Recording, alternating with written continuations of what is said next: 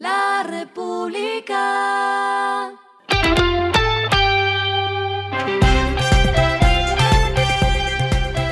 Al final de la jornada, esto es lo que debes saber sobre el comportamiento de los negocios, las finanzas y la economía. Las movidas de hoy fueron.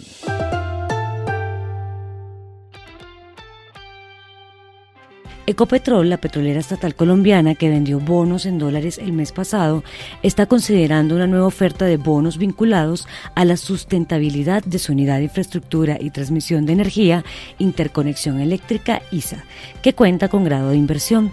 El próximo hito que queremos con ISA es tener un bono vinculado a la sustentabilidad, explicaron.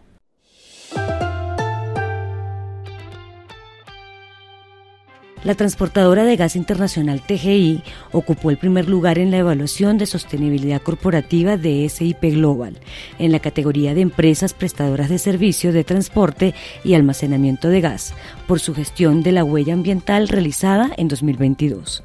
Este año fue la única empresa colombiana que entró en el top 5 del ranking en el que participaron 69 compañías del sector en el mundo.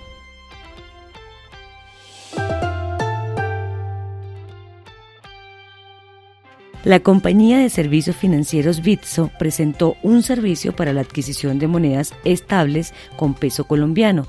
Incorporará así la moneda USDT que cuentan con una paridad uno a uno con el dólar estadounidense como una forma de ahorro digital.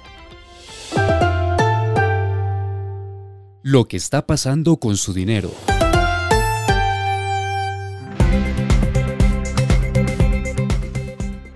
Las transferencias electrónicas vienen abriéndose paso en medio de un panorama donde el efectivo sigue siendo el protagonista. Según la encuesta de percepción sobre el uso de los instrumentos para los pagos habituales en Colombia, en 2022 un 15% de los colombianos pagó por medio de transferencias electrónicas, 8% lo hizo con tarjetas de débito y 75% paga con efectivo. Hipermercados, estaciones de servicio, peluquerías y droguerías aseguraron que 10% de sus pagos fueron recibidos por este medio.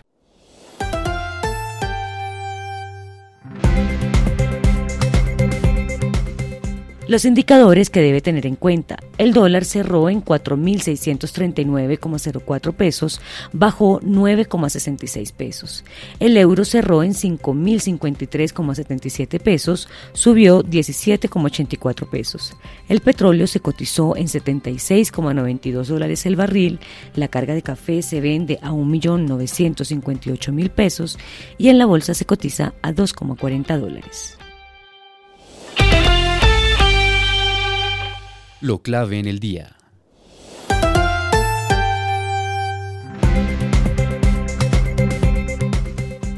LR conoció algunos puntos de la reforma a la salud y acá les resumo algunos de ellos.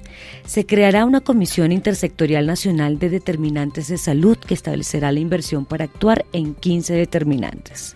Se creará un Fondo Único Público para la Salud con persona jurídica de carácter público administrado por la ADRES, con presupuesto, administración, dirección y personal propios y hará parte de la contabilidad del gasto público.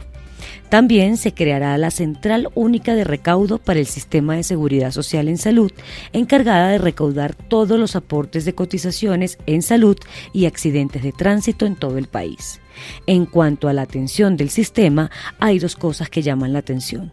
La primera es que se establece que cualquier persona pueda solicitar la atención en salud en las IPS y la segunda es que las EPS entrarán en un periodo de transición y dejarán de existir una vez finalizado dicho tiempo que puede ser de aproximadamente dos años.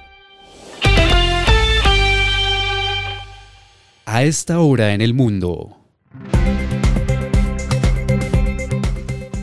El Fondo Monetario Internacional proyecta que Suramérica crecerá 1,5% en 2023 y América Latina lo hará en 1,8%. Este último dato es 0,1 puntos porcentuales por encima de la revisión que había presentado en octubre de 2022. Colombia y otras tres naciones tuvieron bajas de sus proyecciones. La mayor de ellas es la de Colombia, pues el Fondo Monetario Internacional estimó que el país crecerá en 2023 apenas 1,1%. Esto es 1, 0,1 puntos porcentuales menos frente a ese 2,2% que tenía en el documento de octubre. Después de Colombia, el país que menos crecerá es Brasil con 1,2% y le sigue Argentina con una proyección de crecimiento de 2%.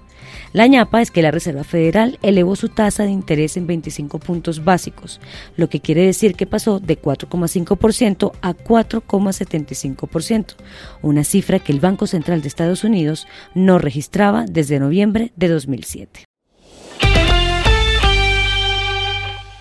Y el respiro económico tiene que ver con este dato.